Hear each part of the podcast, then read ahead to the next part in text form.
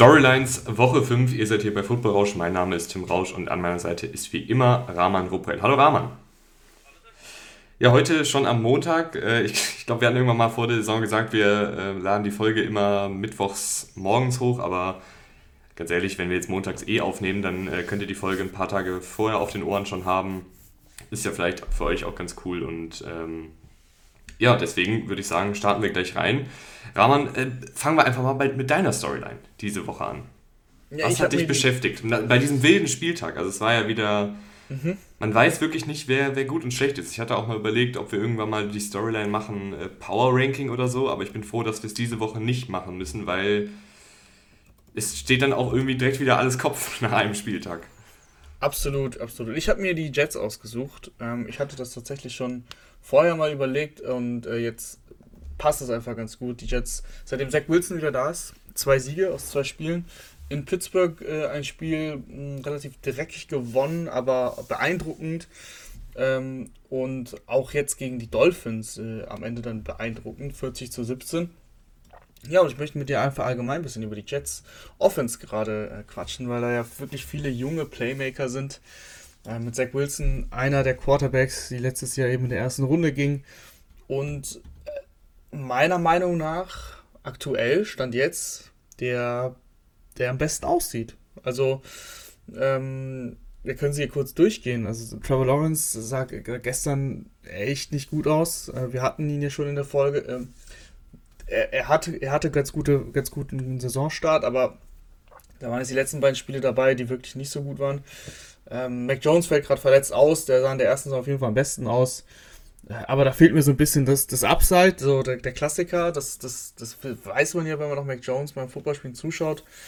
Ähm, Justin Fields sah gestern auch ordentlich aus, aber trotzdem, äh, da, da, da müssen wir nicht groß überreden. Da wissen wir bei Justin Fields, ähm, gerade in den, in den Umständen, in denen er ist, dass das schwierig ist. Ja, und Trey Lance werden wir dieses Jahr nicht mehr sehen. Also ich finde, Zach Wilson sieht aktuell, stand jetzt am besten aus von den jungen Quarterbacks, die letztes Jahr in die Liga dazu kamen.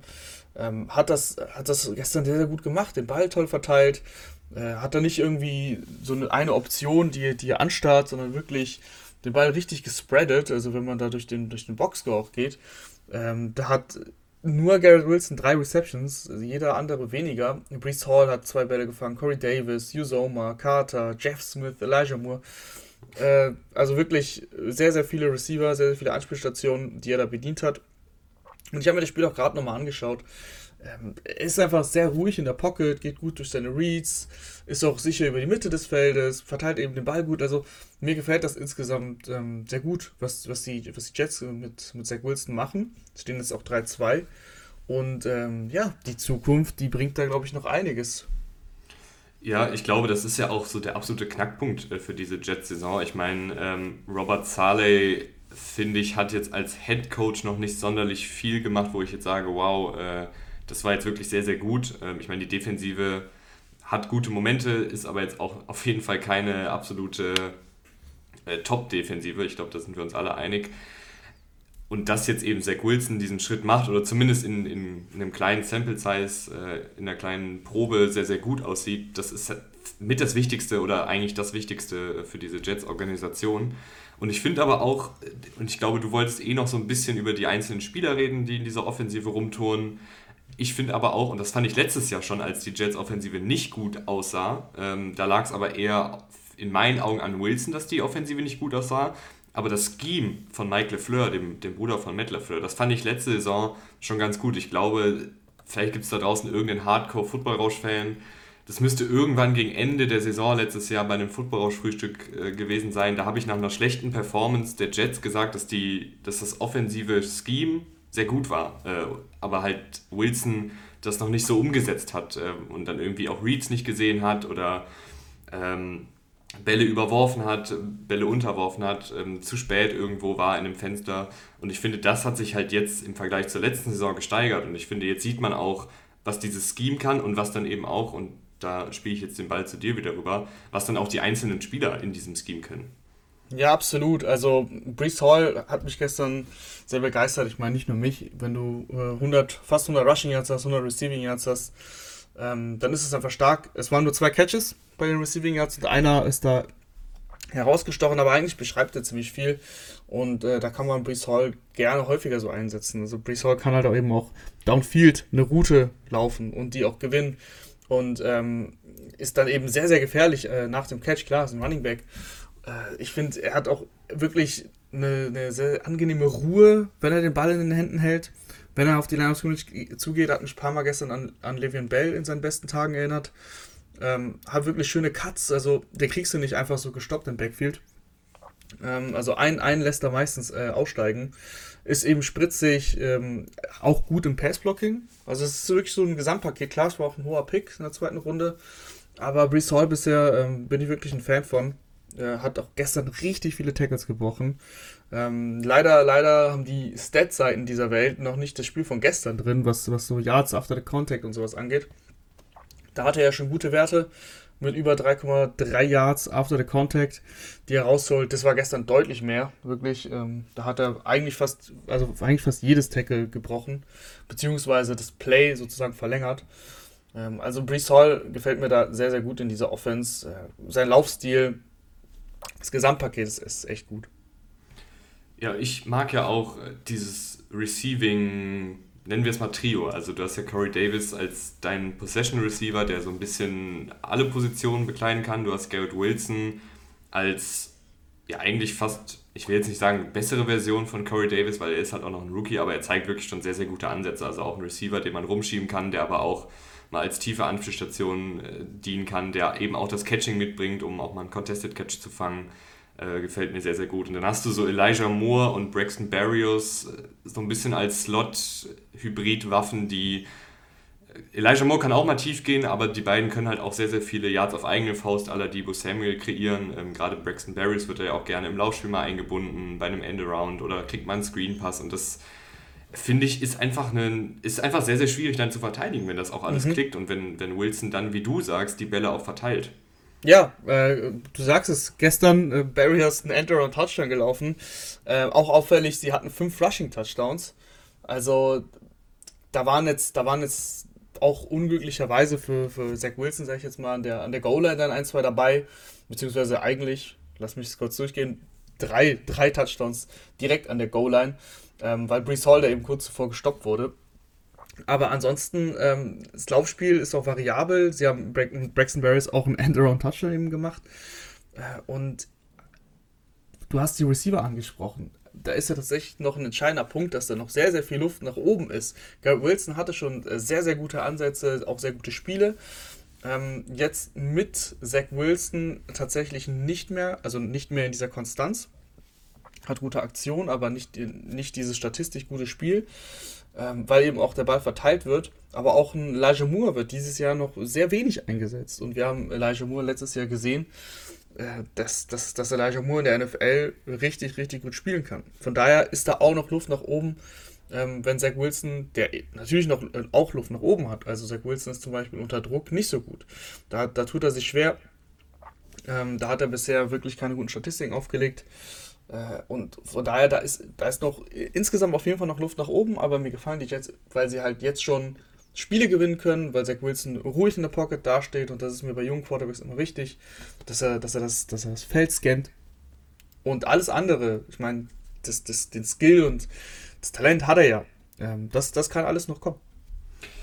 Wie viel kann denn noch kommen? Und damit leite ich mal rüber zu unserer Hörerfrage. Äh, wie viel kann bei den Giants noch kommen? 4 und 1, äh, sehr, sehr überraschender Sieg gegen die Green Bay Packers, 27 zu 22. Wir müssen über die Giants reden, wurde uns gesagt. Ja, also es ist, es ist äh, irgendwie merkwürdig, aber wir kommen nicht drum rum. Ähm, ich habe schon gestern so die Frage gehört, häufig so, ja, sind die Giants for real? Und ich würde die Frage noch mit Nein beantworten. Ähm, sie haben mir gestern in der zweiten Halbzeit echt gut gefallen. Ich meine, da kann man ja nichts sagen, wenn du, wenn du gegen die Packers in 20 zu 10 zur Halbzeit dann ähm, so drehst. Daniel Jones hat mir auch gut gefallen. Also wirklich. Ah, nicht zu Spielbeginn, da muss ich sagen. Ja, ja, ich rede auch äh, von der zweiten Halbzeit. Ja. Mhm. Ähm, Daniel Jones ist da mit einer Verletzung reingegangen, hatte ja was am Knöchel, beziehungsweise am Sprunggelenk und äh, hat da wirklich, also ich möchte jetzt keine Floskeln bedienen, aber er hat seinen Mann gestanden. Das soll nicht sexistisch sein, ich weiß es nicht. Aber du weißt, was ich meine. Also der, der, der, war, der ist da angeschlagen reingegangen ähm, und, und hat das gemacht, was man von seinem Quarterback, glaube ich, also von die Spieler von seinem Quarterback und die Trainer erwarten. Er war ein Leader auf dem Feld. Ähm, er, er, er hat sich da auch mal reingeworfen. Er mit dem ledierten Knöchel hat er 10 Carries gehabt, ähm, hat da auch das ein oder andere wichtige First Down rausgeholt. Ähm, und hat ab und zu den Ball dann auch wirklich richtig, richtig gut geworfen. Ja, da war in der ersten Halbzeit wirklich der ein oder andere Pass, der in den Rücken ging von seinem Receiver. Hm, da wäre mehr drin gewesen, aber nichtsdestotrotz, also in den entscheidenden Momenten, muss ich sagen, ähm, war er dann tatsächlich zur Stelle. Und äh, die Giants stehen jetzt 4-1. Äh, Daniel Jones, das ist die Saison für Daniel Jones so. Wir wissen nicht, ob es nächstes Jahr weitergeht, aber wenn, es, wenn, wenn sie zumindest diesen Rekord äh, irgendwie aufrechterhalten können, ähm, dann wird es wahrscheinlich weitergehen. Klar, an sich ist das Thema in der, in der Giants Offense äh, Saquon Barkley, äh, der ja mhm. auch verletzt runterging kurz, aber dann zurückkam. Ähm, ist, ist, mittlerweile ist die, die Wildcat äh, ganz normal geworden bei, in der Giants Offense. Also sie, die spielen sie echt ein paar Mal. Ähm, das liegt wahrscheinlich auch daran, dass sie eben Danny Jones nicht immer, nicht immer Designed Rushes geben wollen, ähm, weil, weil Barkley dann eben die Option mit Breeder läuft. Aber nichtsdestotrotz, also Saquon Barkley ist die Offense. Saquon Barkley, ähm, ohne, ohne Saquon Barkley fehlt dann auch wirklich jegliches Talent, äh, wenn man so durch die Receiver auch geht.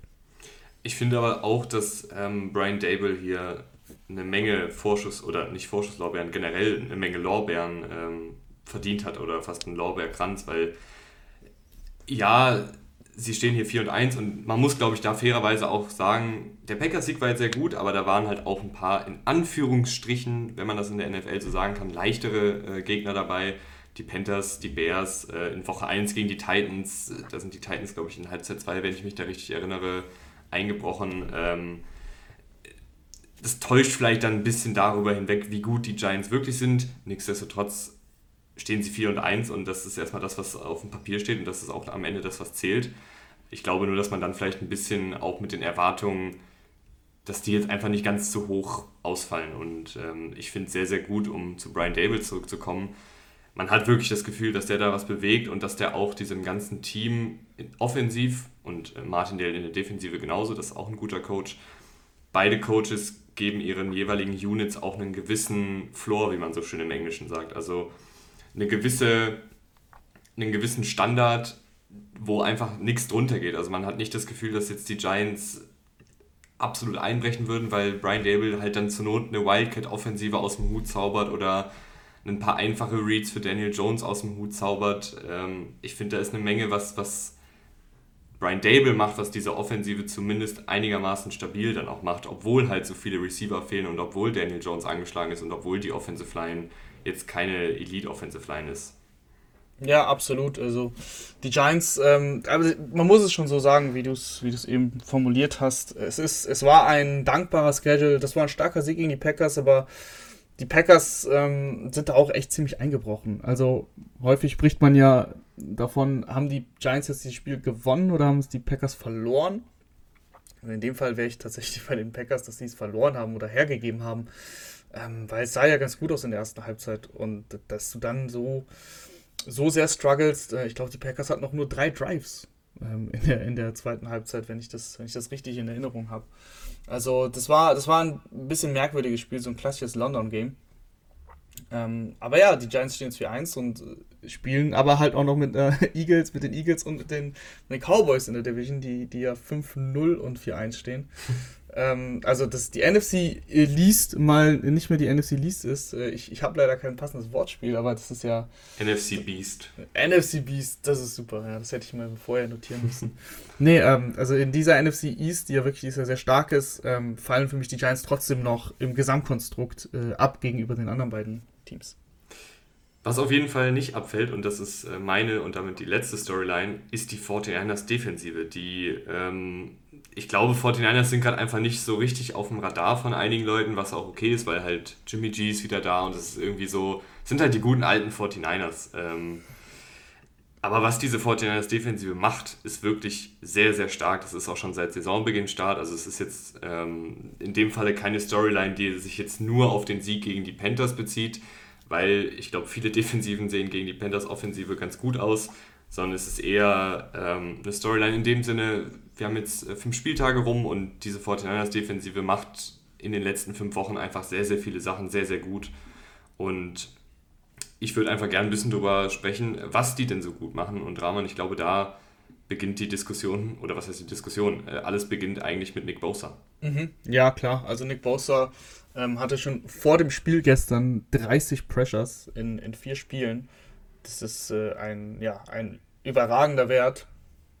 Ähm, und ansonsten, er, er macht es halt einfach wirklich auf mehrere Art und Weise. Es ist nicht nur so, dass es jetzt irgendwie mit einem speziellen Move wäre, dass er da, dass er da die Offensive Line zerstört, sondern es ist das Gesamtpaket. Das ist die Athletik, die er an den Tag bringt. Das sind die Moves, äh, die er an den Tag bringt.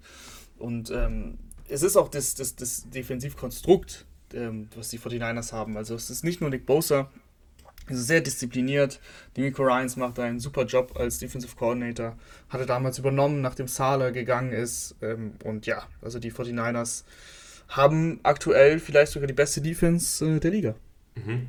Und was ich daran so interessant finde, ähm, wenn ich die 49ers Defensive mir anschaue, würde ich sagen, das ist eine vergleichsweise simple Defensive. Also das ist jetzt ja nicht so, dass die jetzt absolut wilde Formationen auf dem Feld haben mit, keine Ahnung, einem Defensive Liner und sieben Cornerbacks und äh, sieben Secondary-Spielern und so weiter und so fort und dann da die absolut kreativsten Blitzpakete oder sowas auspacken, sondern es ist eigentlich hauptsächlich mit vier Pass-Rushern, also vier D-Linern, zwei mhm. tiefen Safeties, aber dann im Rahmen dieser Ausgangsausrichtung der Defensive, dann wird es halt kreativ. Dann mhm. sind sie sehr blitzfreudig, je nach Gegner. Also ich finde, das passen sie da auch immer ganz gut an. Gegen die Panthers, auch hier fehlen uns leider die Statistiken. Aber zumindest von dem, was ich gesehen habe, wirkt es jetzt so, als würden sie gegen die Panthers mehr auf den Blitz setzen. Es gab aber auch schon Spiele, wo sie ein bisschen weniger auf den Blitz gesetzt haben. Das passt man ja auch immer so ein bisschen an das gegnerische Team an. Und was ich halt sehr, sehr gut finde, ist diese Front Seven, also die Defensive Liner. Oder eigentlich finde ich diese ganze Defensive gut, aber dass sie diese simple Defensive spielen können, wo sie jetzt nicht unbedingt, ähm, also wenn man sagt, man will mit zwei tiefen Safety spielen, das heißt ja auch, dass dann logischerweise kein Safety in der Box ist. Ähm, und das können sie halt machen, weil die Front 7, äh, Front, ja doch, die Front 7 äh, sehr, sehr harmonisch spielt und auch individuell einfach top besetzt ist. Ich meine, du hast eben über Bosa geredet, äh, da sind noch ein paar andere Rotationsspieler wie ein Charles Omenihu, wie ein Samson Ibukam, auch ein Javon Kindler, der jetzt, glaube ich, aktuell auch wieder an einer Verletzung laboriert, hatte ein paar gute Pass-Rush-Situationen. Und diese Defensive Line, die kommt halt sehr, sehr gut über den Four-Man-Rush. Also es ist jetzt nicht so, dass sie jetzt ständig irgendwie einen Blitz brauchen, um zum Quarterback zu gelangen. Sie machen das sehr, sehr gut. Ähm, Gerade in, in offensichtlichen Passsituationen, das könnt ihr gegen die Panthers ganz gut sehen, gegen Ende des Spiels, da sind sie dann ähm, sehr, sehr gut darin, 1 gegen 1 Matchups zu kreieren. Und das machen sie dann beispielsweise, indem sie einen Defensive Liner direkt über den Center stellen, einen Defensive Liner direkt über den Right Guard und dann noch einen Defensive End, in dem Falle über den Right Tackle. Und das kreiert halt so klare 1 gegen 1 Situationen, weil es dann sehr, sehr schwierig wird für die Offensive Line in die Richtung zu sliden, sage ich mal. Ähm, dann sind sie super stunfreudig, da haben sie auch das Personal für. Und Charles Omenihu, der rückt manchmal auch auf Defensive Tackle und ähm, springt dann aber beim Snap nach außen, während der Defensive End nach innen springt. Also das ist ja der Sinn eines Stunts. Und das funktioniert einfach alles sehr, sehr gut und es wirkt halt sehr, sehr harmonisch. Und dahinter, Rahman, hast du halt einen Fred Warner, der äh, den Luftraum aber sowas von gut regelt. Also ist für mich diese Saison klar der beste Linebacker der Liga. Ja, also Fred Warner und du hast auch noch Drake Greenlaw, der, dies, der das dieses Jahr auch sehr, sehr gut macht. Also du hast diese zwei Linebacker, ähm, mit denen du eben dann dieses äh, Scheme auch spielen kannst, dass du eben diese zwei Safeties dann noch ähm, mal hinten reinstellen kannst, dass du dann im, gegen den Lauf aber nicht so anfällig bist. Also ein sehr, sehr spielintelligente Linebacker. Äh, Fred Warner gerade, äh, du sagst es, also die Instinkte, die der an den Tag legt. Ähm, die, die Panthers hatten gestern zum Beispiel ein Play-Action-Screen ähm, auf McCaffrey angedacht und das war so ein super Beispiel für Fred Warner. Also da waren ein paar Ablenkungsmanöver und der war die ganze Zeit mit McCaffrey und wusste genau, was, was abgeht und, und hat den Pass dann äh, eben sofort unterbunden, hat, hat dieses Player nie zugelassen und das ist so ein bisschen sinnbildlich ähm, für die 49ers, für Fred Warner ähm, und für diese Spielintelligenz, die diese Linebacker an den Tag legen. Mhm. Was ich bei Fred Warner auch immer sehr, sehr gut finde, ist, dass er sich einen Job sucht. Also gerade in der Zonenverteidigung ähm, gibt es Linebacker, die dann einfach ihre Zone abdecken und wenn da niemand ist, dann bleiben sie trotzdem da in der Zone, weil es ist ja ihre Zone. Aber Fred Warner liest dann den Spielzug so schnell und erkennt, okay, es kommt sowieso keiner in meine Gegend. Äh, ich kann mir dann jetzt hier auch den nächsten Receiver oder den nächsten Tight End suchen und da dann irgendwie noch einen Pass-Breakup sammeln oder irgendwie im Weg stehen. Das finde ich sehr, sehr gut. Ähm, und die Secondary, ich habe jetzt viel über die Front 7 gesprochen, aber die Secondary spielt auch deutlich besser, ehrlich gesagt, als ich es erwartet habe. Gerade die Safeties, mhm. also Tishawn Gibson, äh, ein, ein, alter Routinier, der irgendwie, glaube ich, jetzt schon 10 oder 11 Saisons auf dem Buckel hat, macht das Ganze sehr, sehr gut. Hatte bis zu der Partie heute gegen, äh, bis zu der Partie gestern gegen die Panthers äh, noch keinen einzigen Yard in seiner Deckung zugelassen. Oder kein einziges Yard. Mm, ja, kein einziges. ähm, keine Yards in seiner Deckung zugelassen. Und ähm, jetzt, ich komme immer mit dem, heißt Hufanga Talanoa, oder? Talanoa ja, Hufanga. Hufanga, ähm, der spielt ja wirklich, also wenn man da nicht an Troy Palomalo denkt, wenn man den sieht, dann, dann macht man ja irgendwas falsch, also mit mhm. diesen wehenden Haaren und klar, hier und da verpasst er mal einen Tackle, weil er halt auch ein sehr aggressiver Spieler ist in dem Sinne und, und da sehr auch auf die Big Plays geht.